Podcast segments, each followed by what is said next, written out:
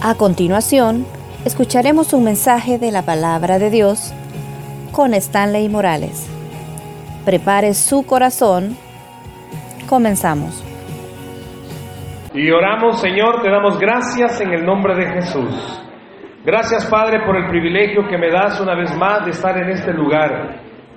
Cuando entrábamos, Padre, podíamos sentir tu presencia moviéndose, así como el pastor Osmaro cantaba, Señor, en el principio tu espíritu se movía sobre las aguas, pero ahora, Señor, tu espíritu se mueve en medio nuestro, en medio de cada persona necesitada de un milagro, en medio de cada persona necesitando una respuesta.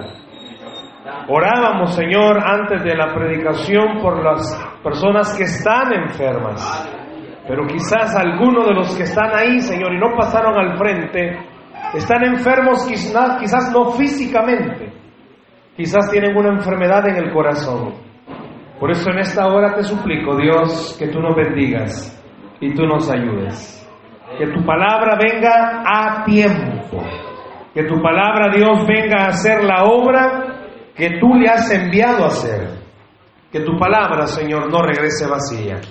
En el nombre de Jesús. Amén y amén. Como digo, estamos, la tradición nos, está, nos ha enseñado, ¿verdad? Estos días usted sabe que se celebra. Eh, a partir de hoy se conoce como la semana, ¿cómo se llama? Ay, no saben. Se conoce como la semana mayor, ¿verdad? Que comienzan las celebraciones, comienzan las festividades, por lo menos la central, vamos a tener el viernes lo que es el culto de Viernes Santo, el domingo va a haber un culto de resurrección, y son cosas que a veces las personas se preguntan, ¿y por qué dentro de la iglesia de Cristo todavía seguimos usando esos nombres? Porque no son nombres inventados por la tradición, son cosas que están en la escritura, son cosas que están en la Biblia. Y de algo de eso quiero hablar hoy. Hoy es domingo de ramos, de acuerdo a la tradición, pero no voy a hablar del domingo de ramos sino que quiero esta mañana hablar del significado, algo que muchas veces quizás lo hemos visto como símbolo, pero que en realidad tiene una enseñanza espiritual para todos nosotros. Esta mañana permítame compartir con todos el mensaje, tome su cruz, tome su cruz. Vamos a hablar de la cruz, no de la señora Cruz, ¿verdad? La que me viene, sino que vamos a hablar de la cruz de Cristo. Vaya conmigo a la Biblia, Mateo capítulo 16. Mateo capítulo 16, versículos 24 al 27. Mateo capítulo 16, versículos 24 al 27. Mateo 16, Mateo 16, versículos 24 al 27. Mantenga su Biblia abierta. Si usted el que está a la par suya es un invitado que no anda Biblia, compártala para que juntos podamos leer la escritura. Y si usted identifica que no es invitado, sino que es cristiano, pregúntele dónde la dejaste. Mateo 16, 24 al 25. Si usted es tecnológico, ¿verdad? Pues encienda el celular, busque la aplicación. Pero qué importante es que todos lo leamos. ¿Lo tenemos, iglesia? Algunos no lo tienen. ¿Lo tenemos? Ok, dice Mateo 16, del 24 al 27. Entonces Jesús dijo a sus discípulos, ¿qué dijo?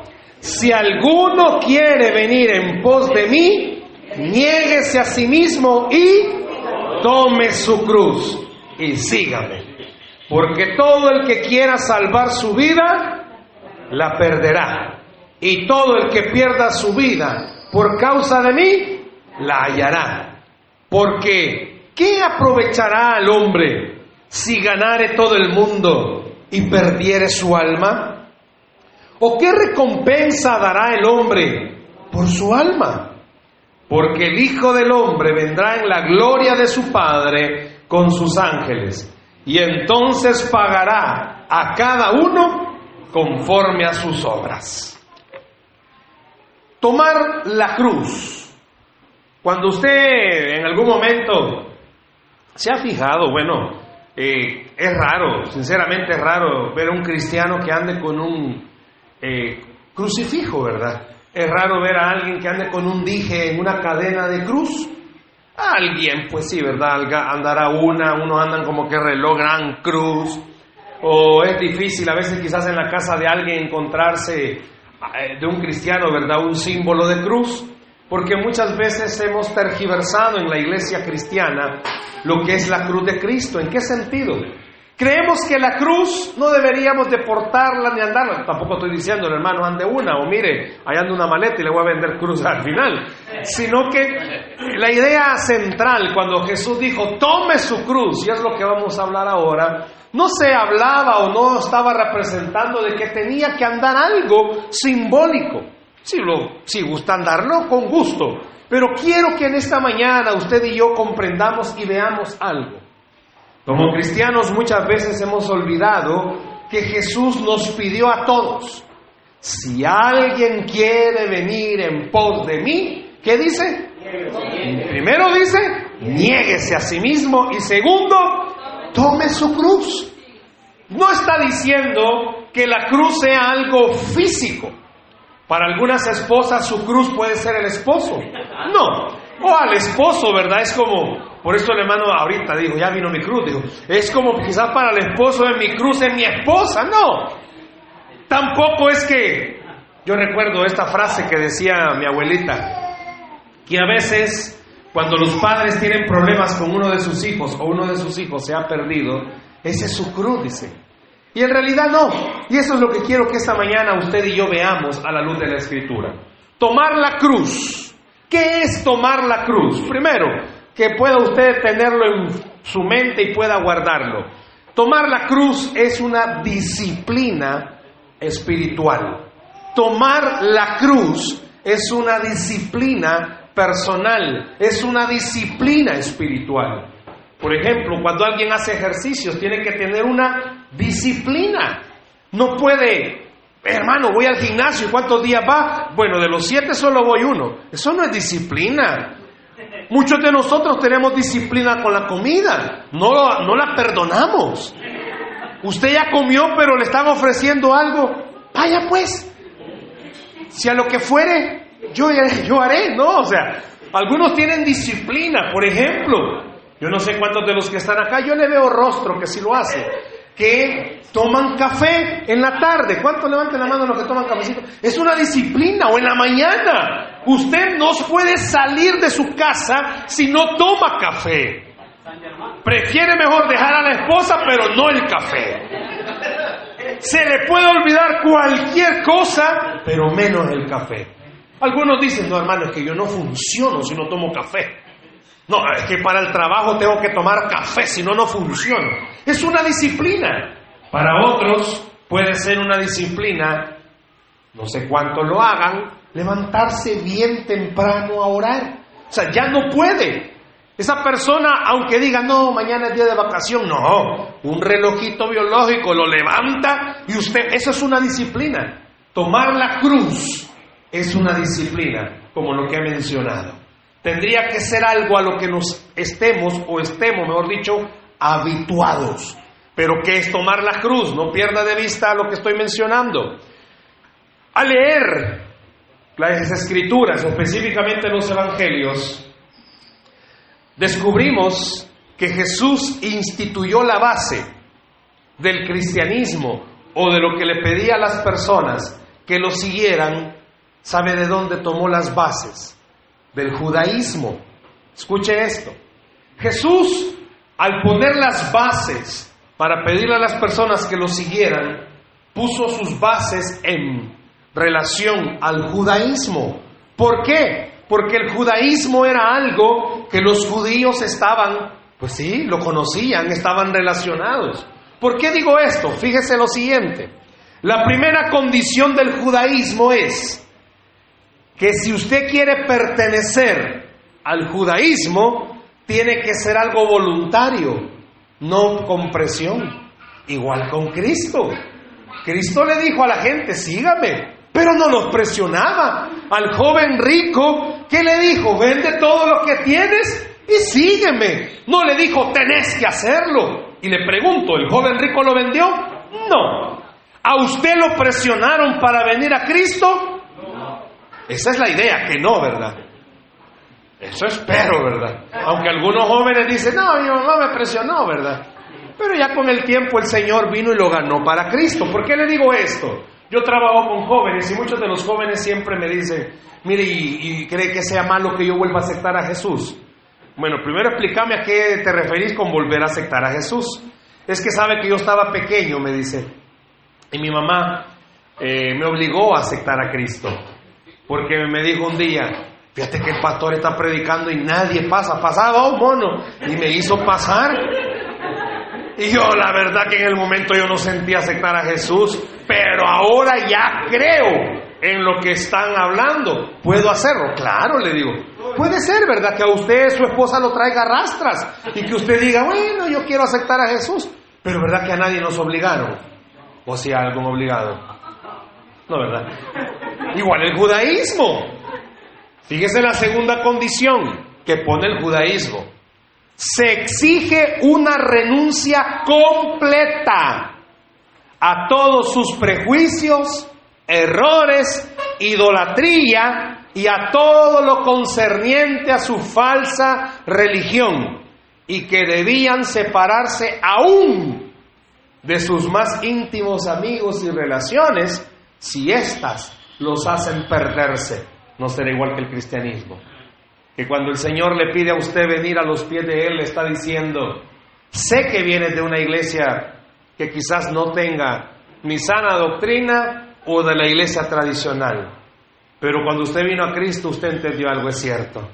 La vida en Cristo es la mejor vida que puede existir. Y usted dice, cierto, todo lo que me enseñaban ahí no es verdad. Martín Lutero, ¿sabe quién es Martín Lutero? Es uno de los reformadores de la iglesia. Y sabe usted que Martín Lutero era un monje católico. Y Martín Lutero en el cuarto del monasterio donde él estaba, él había abierto en el piso, sigilosamente debajo de su cama, había perforado para que pudiera quitar un ladrillo.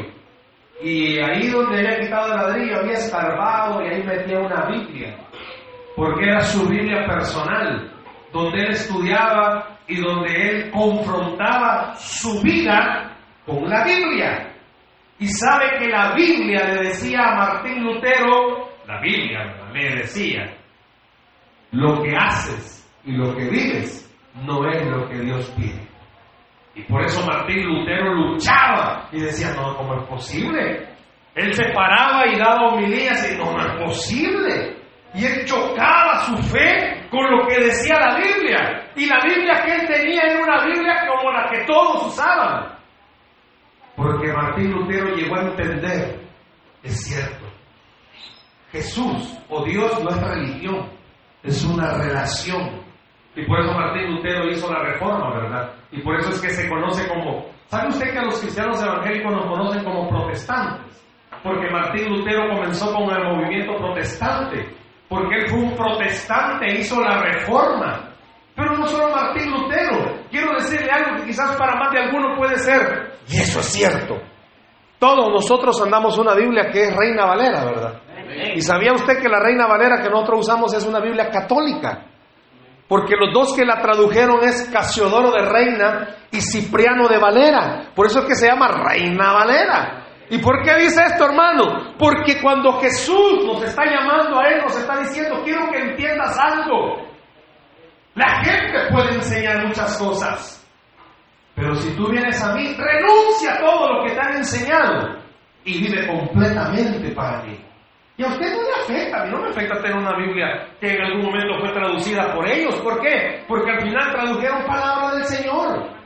Y muchas veces usted dijo, y estoy hablando del tema, tome la cruz. Porque a veces usted y yo estamos en esta época como, no hay que comer carne. Hermanos, la carne sabrosa. Asadita. Hermano Salguero nos va a invitar, dice, Aleluya. Algunos, yo no sé cuántos el viernes, hermanos, no se bañan. Bueno, es más, algunos de ustedes, desde ahorita, no hermano, desde ahorita no me he bañado, se le nota, hermano. Pero ¿por qué digo todo esto? Porque la idea central del judaísmo era, renuncia a todo eso. si de verdad quiere pertenecer al judaísmo. Y Jesús dice, renuncia a todo eso. Renuncia a todos los prejuicios que usted tiene. ¡Ay, que renuncie! Dice el Señor. Y vengan a mí. Eso fue lo que dijo, sígueme. La tercera condición del judaísmo era que se debían someter al yugo de la ley mosaica y soportar, escuche esto, soportar pacientemente todos los inconvenientes y sufrimientos que pudieran acarrearles el cumplir con la ley mosaica. Y usted y yo no seguimos el yugo de la ley mosaica, pero dice que seguimos con el yugo de Cristo. Eso es lo que dice la Biblia. Y cuando digo el yugo, ¿sabe qué es el yugo? No, todos ustedes no saben qué es eso, ¿verdad? ¿Qué es el yugo? ¿Es lo que le ponen a quién? Ah, vaya, a las mujeres, no a los bueyes. Es lo que le ponen a los bueyes. ¿Para qué? ¿Para jalar qué? A los hipotes, no, las carretas. Eso le pone, Para jalar a las carretas. Y yo no sé cuántos de ustedes han pesado un yugo. ¿Quiénes han pesado un yugo? Hermanos, pesa el yugo. Depende de qué, hermano. Ah, yo pensé de que si es mi mujer. Nah. Depende de la madera, pero regularmente los yugos son hechos de maderas resistentes. Porque el buey tiene que jalar muchas veces. Y el yugo, seamos honestos, hermano, ¿usted cree que al pobre buey le gusta andarlo?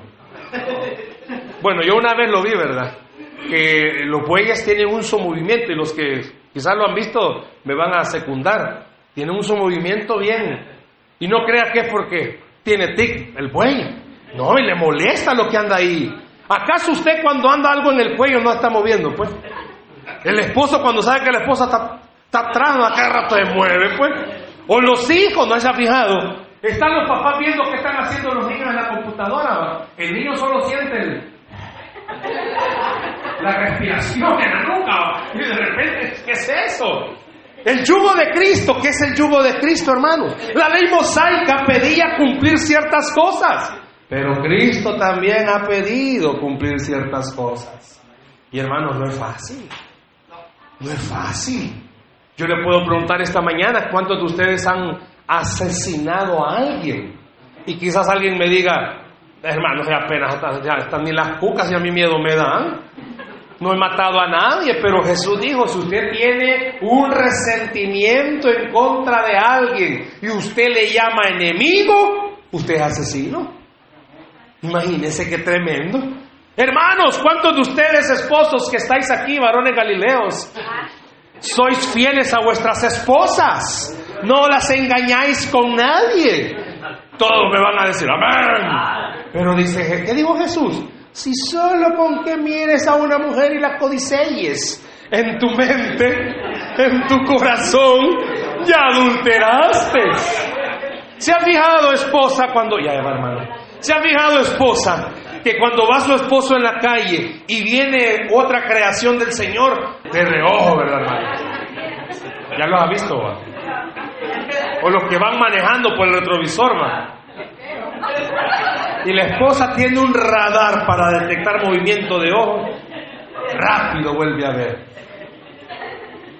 El hombre ha sido bien, pero bien precavido, porque ha inventado formas como hacerlo.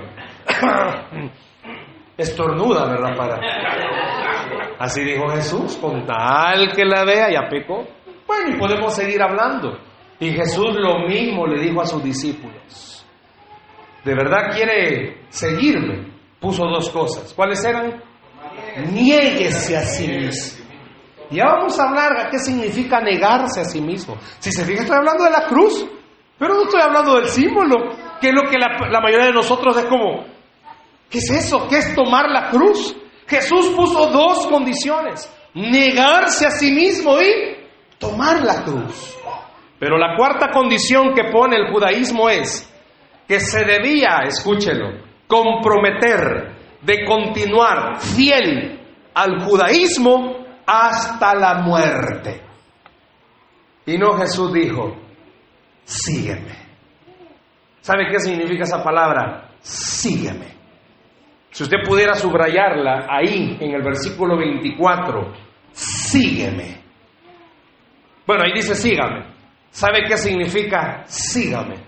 La palabra en su original, sígame, significa no te apartes de mí ni un segundo. Así como el esposo le dijo a la esposa cuando se enamoraron, sígueme. Cuando Belardo le dijo a su esposa, sígueme. Que lo ha seguido, no sé, va, pero le dijo, sígueme. O cuando el hermano Francisco le dijo a su esposa, ¡ah! Pero está callado, hermano. Ya decía yo, ya decía yo, porque este siervo está callado hoy. No, él me mandó, no, no le ha mandado a nadie, ya la estoy viendo, así está, mire, ve. Sígueme. Y yo le puedo preguntar y le puedo decir a su esposa, no lo voy a hacer, no la diga, está solo allá. Le puedo decir, sierva, ha sido fácil estar a la par de este hombre todos los días de su vida.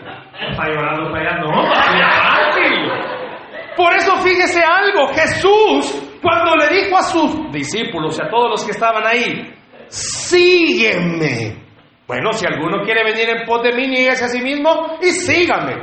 Estaba diciendo sin apartarse ni un segundo. Le hago una pregunta, no me la conteste todavía. Desde que usted aceptó a Cristo, nunca se ha apartado de Él. Eso es lo que vamos a hablar esta mañana. La referencia a la cruz. Bueno, quiero que oiga algo. De repente los discípulos oyen por segunda vez a Jesús usar la frase, toma tu cruz. Capítulos antes, en el capítulo 10, versículo 38, Jesús vuelve a usar esta figura. No lo busque, pero vuelve a usar la figura, mejor dicho, usa por primera vez la figura, toma tu cruz. Y ahora, en este capítulo 16, versículo 24, Jesús vuelve a decirle a sus discípulos, si alguno quiere venir en pos de mí, nieguese a sí mismo y tome su cruz. Hermanos, ¿sabe usted que para el oído de los que estaban en ese momento, escuchando a Jesús, oír la frase, tome su cruz, no era algo agradable? ¿Por qué? Porque todos los judíos que estaban ahí, oír la frase cruz era un símbolo de sufrimiento, porque era una forma en que los romanos mataban a las personas. No era algo agradable que Jesús viniera y le dijera a las personas, hey, ¿quieres seguirme? Tome su cruz, porque le estaba diciendo en pocas palabras, ¿quieres seguirme? Va a tener que sufrir. Eso es lo que asociaban ellos. Le va a doler. No va a ser fácil. Va a ser algo doloroso. Imagínense qué tremendo. Los oyentes. Jesús estaba poniendo, y es ahí donde usted y yo no, quizás no hemos, o hasta el día de hoy, el enemigo no ha permitido que entendamos. Es que seguir a Cristo no es como mucha gente lo quiere propagar para llenar iglesias, llenar estadios. Venga Cristo y todo va a ser mejor. Venga Cristo y todo va a cambiar. Venga el Señor y la vida va a ser más fácil. Yo creo que ninguno de los que estamos acá podemos decir si la vida ha sido más fácil desde que estoy en Cristo. Yo creo que muchos pudiéramos decir, y quizás todos, hermano, la vida ha sido más dura, ha sido más difícil. ¿Por qué? Porque en el mundo la gente se pierde, pero no sienten ni siquiera dolor de perderse. En el mundo hay problemas en el hogar y el mundo enseña, bueno, no se llevan bien, sepárense. O vean cómo hacen. En el mundo se enseña que cuando uno tiene maltrato de parte de los padres como hijo, no, perdete. Pero ya dentro del cristianismo es distinto. Porque dentro del cristianismo usted ha entendido que cuando las cosas no van bien, no tiene la toalla. No se dé por vencido que cuando las situaciones no mejoran, no se desanime. Bien contrario, ¿verdad? Porque si usted lee la Biblia y estudia, descubre que 365 veces aparece en la escritura la palabra o algo que tenga que ver con confía. Imagínense, 365 veces aparece en la Biblia Dios diciéndole al, lector, confía en mí, no te desanimes. Como Dios preparando uno para cada día del año. ¿Por qué? ¿Acaso no ha leído usted la Biblia cuando Jesús dijo en el mundo tendréis aflicción. ¿Acaso no ha leído en la Biblia cuando dice que persiguieron a los primeros cristianos y sufrieron? ¿Acaso no la Biblia dice, diga el débil fuerte soy, diga el enfermo sano soy, diga el pobre rico soy?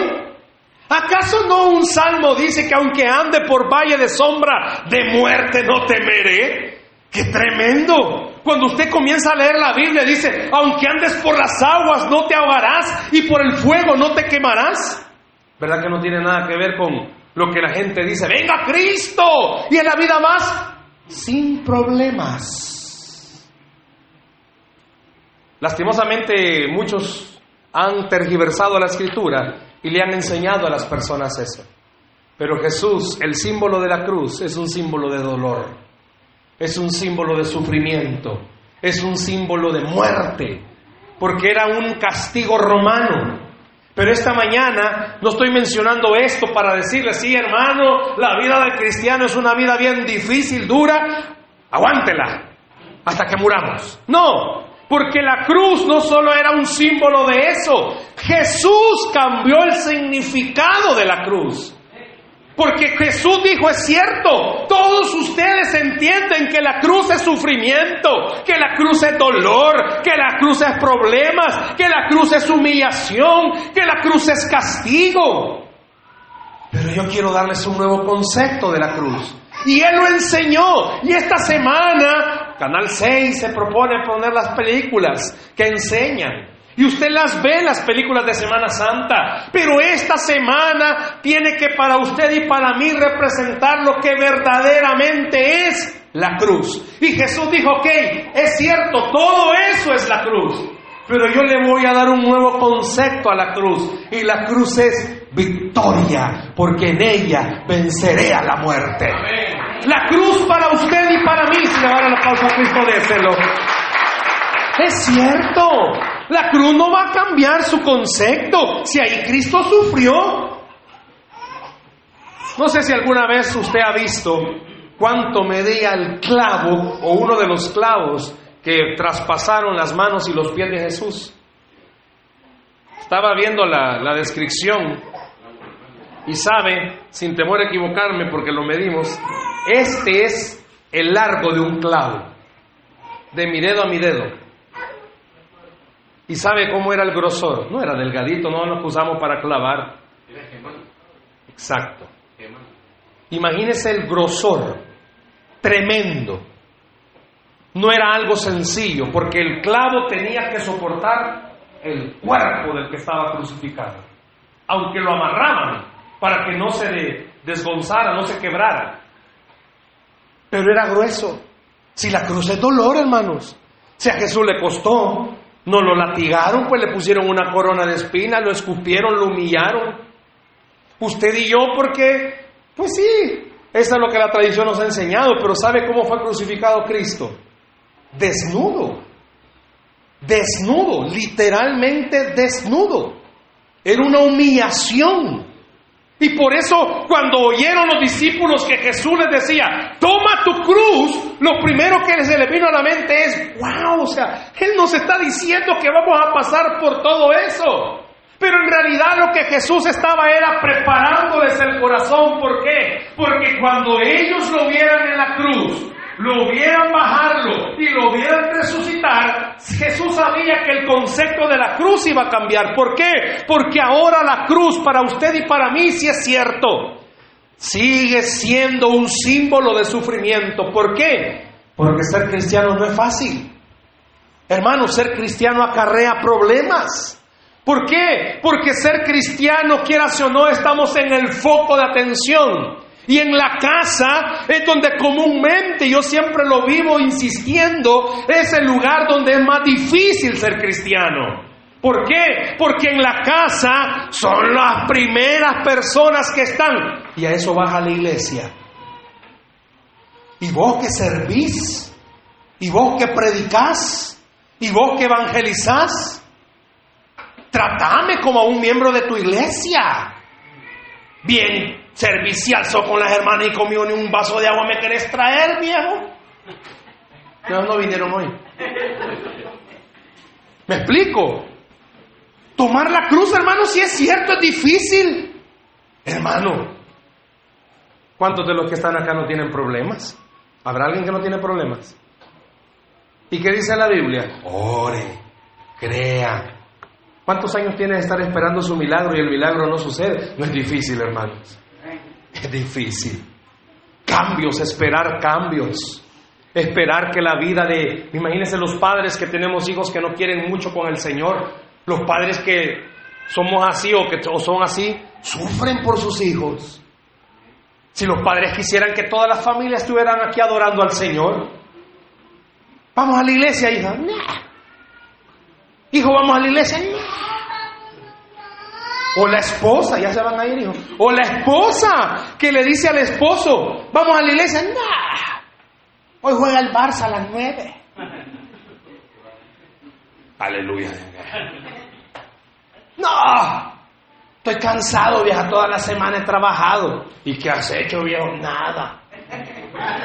¿Y qué te falta hacer? Es que dejé todavía. Seguir a Cristo no es fácil. ¿A cuántos de ustedes los han humillado en sus trabajos por ser cristianos? ¿A cuántos de ustedes los menosprecian por ser hijos de Dios? ¿De cuántos de ustedes se burlan? ¿De cuánto? No, no, no, no, a él no lo invite, él es cristiano. ¿Ve cómo que no podemos comer los cristianos?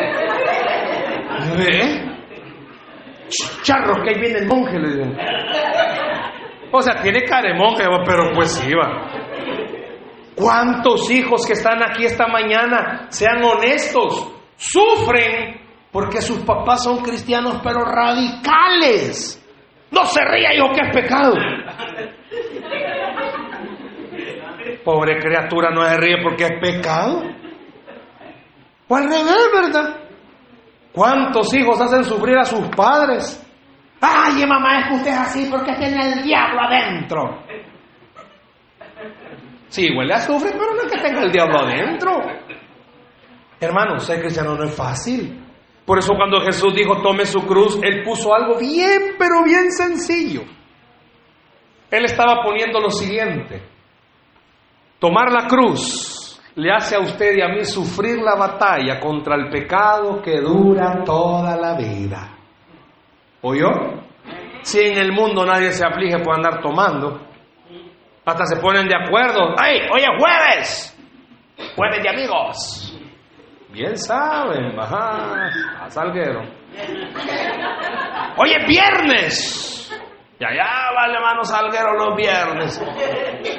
Llega hasta el día siguiente.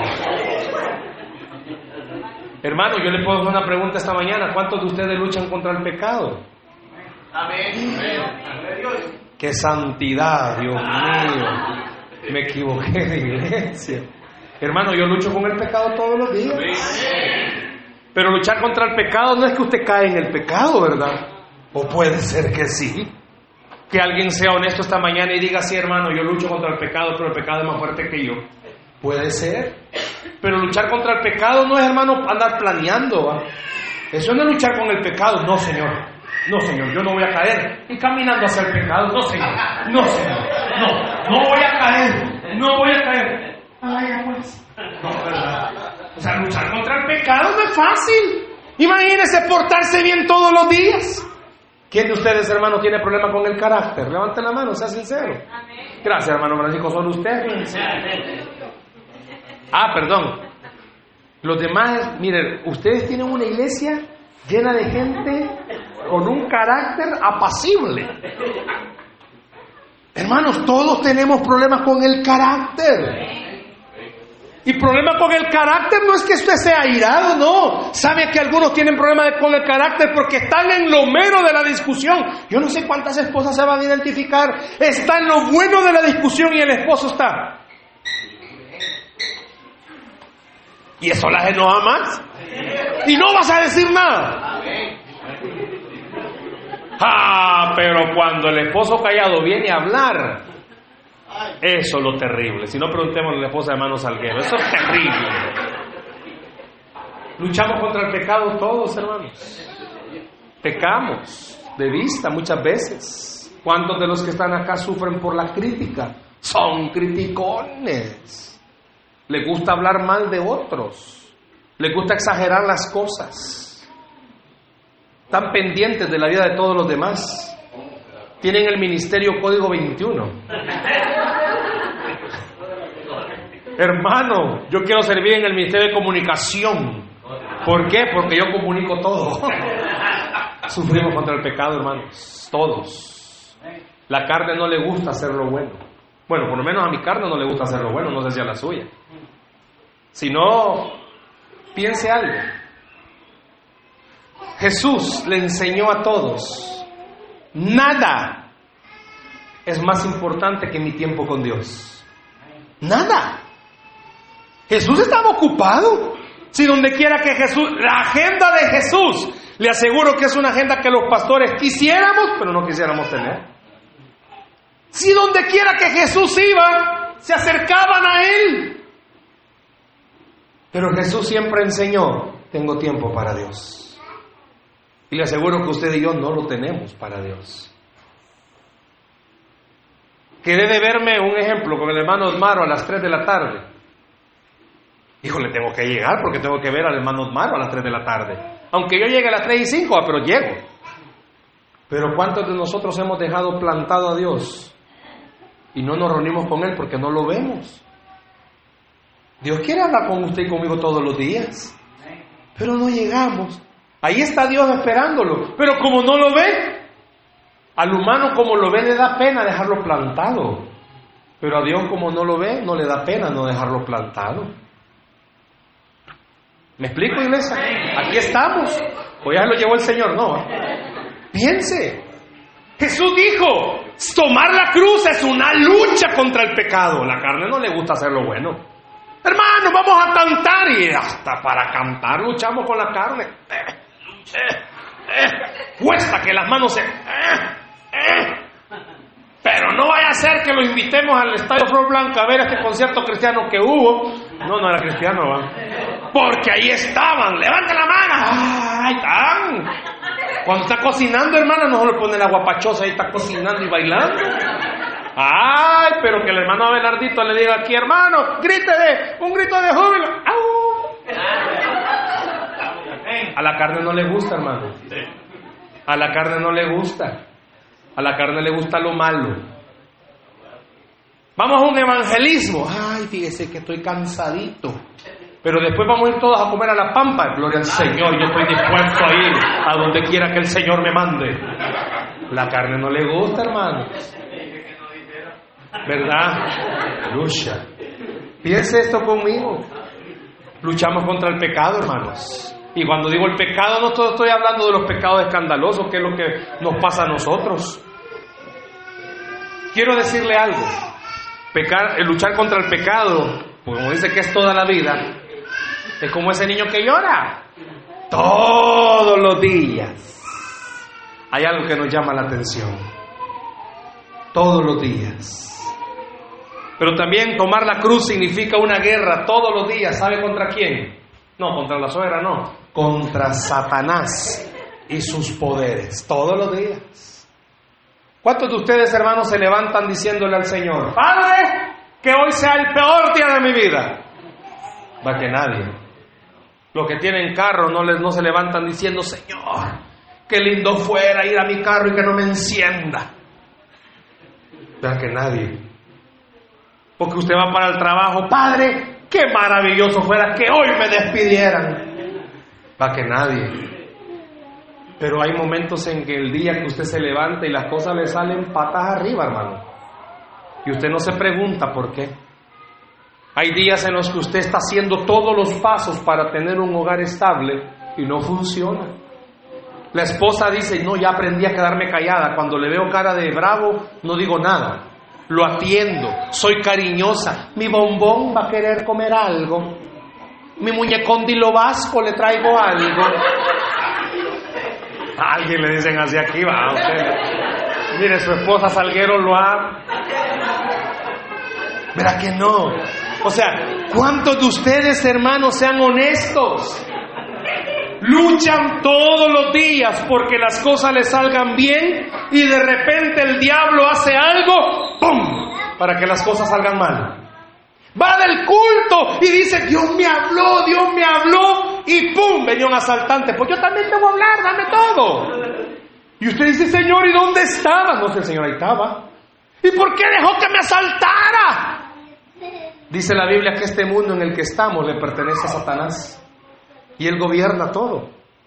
Por eso es que tenemos los líos que tenemos y no se aflija más de lo que tiene que afligirse. Ay, ¿y qué va a pasar en este país? Va a pasar lo que Dios va a permitir que pase. Simple y sencillamente.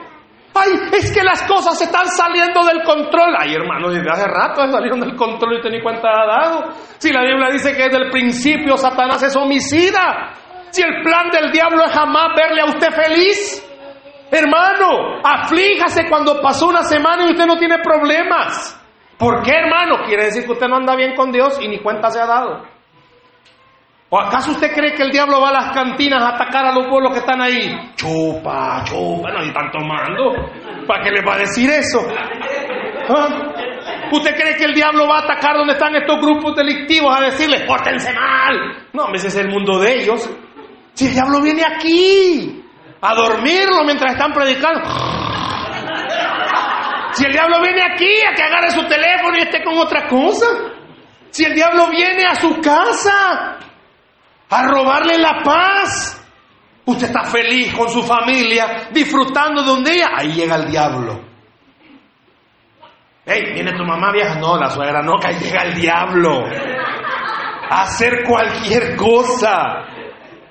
Yo no sé cuántos de ustedes, hermanos, les pasa Usted va hasta adorando al Señor en la calle y el diablo manda un ataque. Eso es tomar la cruz. Reconocer, hermanos, que en este mundo en el que estamos no hay ni un segundo en el que el diablo le pierda la pista a usted. No, mi hermanito, usted puede estar orando fervientemente y viene un ataque del enemigo. Algo pasa. ¿Se ha fijado que usted está orando consagrado en la casa y uno de sus hijos llega a interrumpirlo y el hombre santo de Dios se vuelve un demonio? ¡Que no ves que estoy orando! Y el pobre niño solo a decirle si orar con usted iba. Y después de haberle pegado la bandeada al cipote, ¡oh mi Dios! Aleja estos demonios que vienen a interrumpir. El diablo no quiere verle feliz, hermano le pone trabas para venir los domingos al culto. Y los que vienen bravos es porque no crea que, ay, que mi vieja es la que me trae bravo. No, el diablo no quiere verle feliz a usted. Eso es tomar la cruz, reconocer que la vida que tenemos, hermano, no es una vida fácil. Es una vida difícil. Es una vida de problemas. Es una vida de necesidades. No solo usted, hermano. Muchos de los que estamos acá hacemos números y honestamente no nos alcanza para terminar el mes lo que ganamos. Y no sabemos qué hacer. Y créame, muchos nos decepcionamos y decimos, ¿qué pasa, Señor, si hasta para la obra doy? Y no crea que Dios dice, ¿y? No. No tengo. No, Dios no viene a decir así. Y no crea que tampoco Dios se queda como, ¿y qué hago? ¿Y qué hago? Al hermanito se quedó sin pisto. Pedro, vení, tráeme algo. No. No, no, no, el Pedro de arriba, Ah, te llaman Pedro. No, si no es fácil esta vida. ¿Usted cree que el diablo le encanta ver los matrimonios que anden felices? Algo va a hacer. Algo tiene que hacer. Pero que hace algo, hace algo. Porque el diablo dice en Juan que él vino a hurtar, matar y destruir. Su batalla no es contra su vecino, que es chuco y le avienta la basura, pero no es contra él. Su batalla no es contra su compañero de trabajo o su jefe, que tienen cara de diablo, pero no es contra ellos. Su batalla no es con su pareja. Vea quién está detrás de su pareja. Vea quién está detrás de su problema. Satanás todos los días quiere pelear contra usted. Porque ya sabe por dónde. ¿No se ha fijado? Y uso el ejemplo del matrimonio porque es donde más se pasa estas cosas de conocerse. La esposa sabe, conoce al esposo. Y un buen salvadoreño, si usted no es salvadoreño, yo le explico después. Hay esposas que le gusta chilatear al esposo. Sabe cómo cucarlo. O viceversa, el esposo sabe cómo cucar a la esposa. Y la cuca y la cuca hasta que le saca el diablo que tiene adentro. Y después ya no. Y es como, pues si guerra avisada no mata a nadie y después está llorando el esposo porque lo pescosea todo. Usted fue el que provocó. Igual los papás. Ya sabe que a su hijo no le gusta que le puye las panzas, solo puyando la panza. ¿Qué anda, Y dice, no, papá, y solo puyando la panza. ¿Sabe qué es panza? Y veo que algunos quedan como, ¿qué es ser panza? Ser lo que crecerte cuando comer mucho.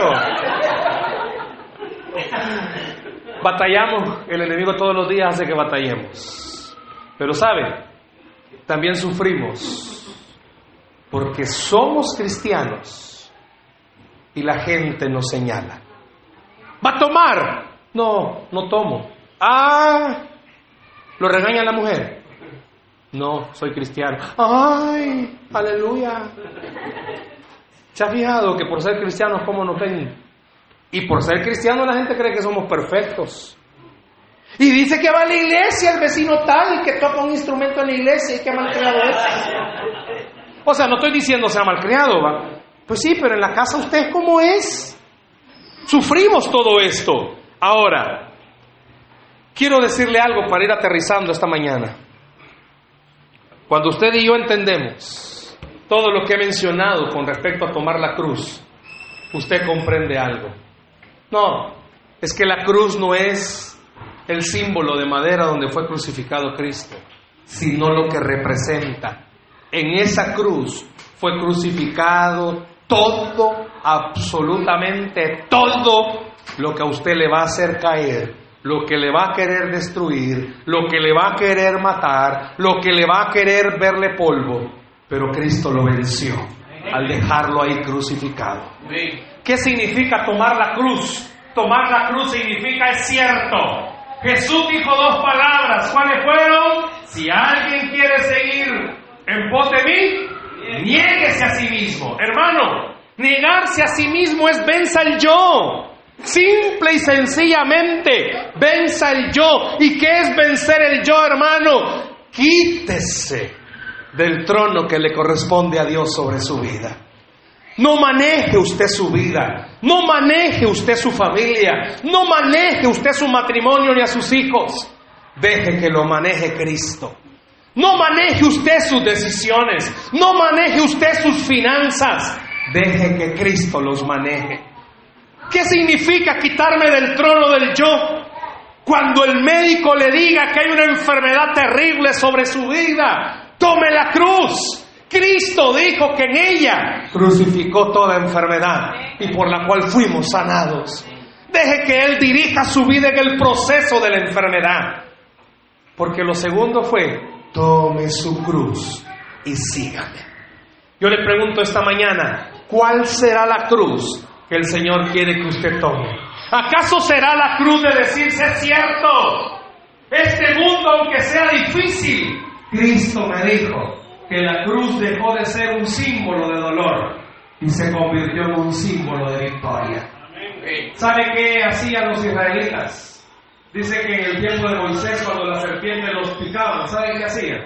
Dice que Dios, bueno, la Biblia dice que Dios dijo a Moisés que levantara una, una serpiente de bronce y que cuando fueran mordidos por las serpientes vieran hacia la serpiente e iban a ser sanados. ¿Sabe qué significa la cruz? La cruz es esa serpiente de bronce del Antiguo Testamento. Cuando usted no haya qué hacer en esta vida, vea la cruz, porque ahí está la respuesta que necesita. Cuando no tenga solución su vida, vea la cruz. Ahí está el símbolo de lo que tenemos que hacer. Para nosotros la cruz no es andar algo que la gente diga, qué bonito crucifijo. La cruz es un estilo de vida, una disciplina personal que me enseña, es cierto. La cruz para mí es símbolo de victoria. Todos aquellos que están padeciendo por algo o por alguien esta mañana, Jesús le dice, toma tu cruz, porque la cruz es el símbolo de la victoria para tu vida. Con la cruz, ¿sabe qué pasa? No hay nadie que nos pueda vencer. ¿Por qué? Porque si Dios conmigo, ¿quién contra mí? Aunque un ejército acampe contra mí, no temeré, dice la escritura. ¿Por qué? Porque tú me haces vivir confiado. Yo no sé cuántos esta mañana el Señor les está diciendo, esta semana sí, es vacación, disfrute, pero recuerde cuál es el símbolo de esta semana, que todos aquellos que hemos aceptado a Jesús tenemos esperanza de vida eterna, tenemos esperanza en medio de la aflicción, tenemos esperanza en medio del problema, tenemos esperanza en medio del dolor, aunque todas las cosas se pongan desordenadas. La cruz es el símbolo del Dios que pone orden donde no lo hay. ¿Sabe qué significa la cruz? La cruz le da a usted la autoridad de tener fe. ¿Tener fe de qué? Que yo estoy, que usted está del mejor lado, porque está del lado del vencedor que es Cristo Jesús. La cruz no solamente, hermanos, es un símbolo de religión. La cruz es un símbolo de victoria. Quiero leerle para terminar el versículo 26, solo que en una paráfrasis. Una paráfrasis es una forma más entendible de leer la Biblia. Dice, ¿de qué le sirve ganarse el mundo entero y perder la vida eterna? ¿Habrá algún valor terrenal que compense la pérdida del alma? Hermanos, el diablo le va a decir, ya no vayas a la iglesia quédate en la casa mejor. Ya no ores. Yo no sé cuántos el diablo les ha venido a robar la fe porque ya no creen. Pero esta mañana Jesús les está diciendo, ¿de qué te sirve quedarte en tu casa? ¿De qué te sirve no orar? ¿De qué te sirve no seguir caminando? Hermano, aunque su vida solo sea cuesta arriba, no se detenga. Arriba está la cruz esperándolo. Y la cruz es símbolo. Si se puede. Porque Cristo venció en la cruz del Calvario. La cruz es símbolo. No se desanime. Hubo alguien que fue crucificado ahí. Y no quedó ahí. Resucitó al tercer día. Hubo alguien que sufrió, padeció, fue golpeado, pero soportó. ¿Por qué? Porque Él nos dio la victoria. Y no solamente para un día, nos dio la victoria para siempre. ¿Qué significa tomar la cruz esta mañana para usted? Puede ser que para alguien tomar la cruz sea tomar en serio lo que es su papel de cristiano. ¿Y qué significa tomar en serio el papel de cristiano, hermano? No ande jugando al ser cristiano. Hoy sí tengo ganas de tener fe. No, mañana no tengo ganas de tener fe. Va a ir a la iglesia, hermano. Hoy sí, hermano, porque me pagaron. ¿Va a ir a la iglesia? No, porque dice que no me pagaron. Hermano, le paguen o no le paguen, venga a la iglesia. ¿Sabe por qué? Porque la cruz es símbolo que hay provisión para el que cree, hay salud para el que cree, hay restauración para el que la necesita. La cruz es un símbolo de victoria. No permita que el diablo lo mantenga sumergido en la tristeza. ¿Por qué no toma su cruz esta mañana? Tome su cruz y dígale, Señor, la cruz para mí va a ser a partir de hoy un símbolo de victoria. Cuando no tenga fuerzas, tome la cruz. Cuando ya no quiera seguir, tome la cruz. Cuando lo rodee el peligro, tome la cruz. Cuando haya personas que quieran hacerle un daño, tome la cruz. ¿Sabe por qué? Porque si Dios con usted, ¿quién contra usted? Dice la Biblia que al que cree, todo le es posible. Dele un aplauso al Señor, por favor, esta mañana. Dele fuerte ese aplauso al Señor esta mañana, por favor. Yo no sé a cuántos el Señor les está diciendo, toma tu cruz. Tu causa no está perdida. Toma tu cruz, el milagro ya viene. Toma tu cruz, lo que el hombre no ha podido hacer, la cruz sí lo va a hacer. Toma tu cruz, el médico te dio unas pastillas que crees que no sirven. Toma tu cruz, porque la cruz es la sanidad para muchos. ¿Por qué no cierra sus ojos, por favor, esta mañana conmigo? Cierre sus ojos ahí donde está. Vamos a orar en esta mañana.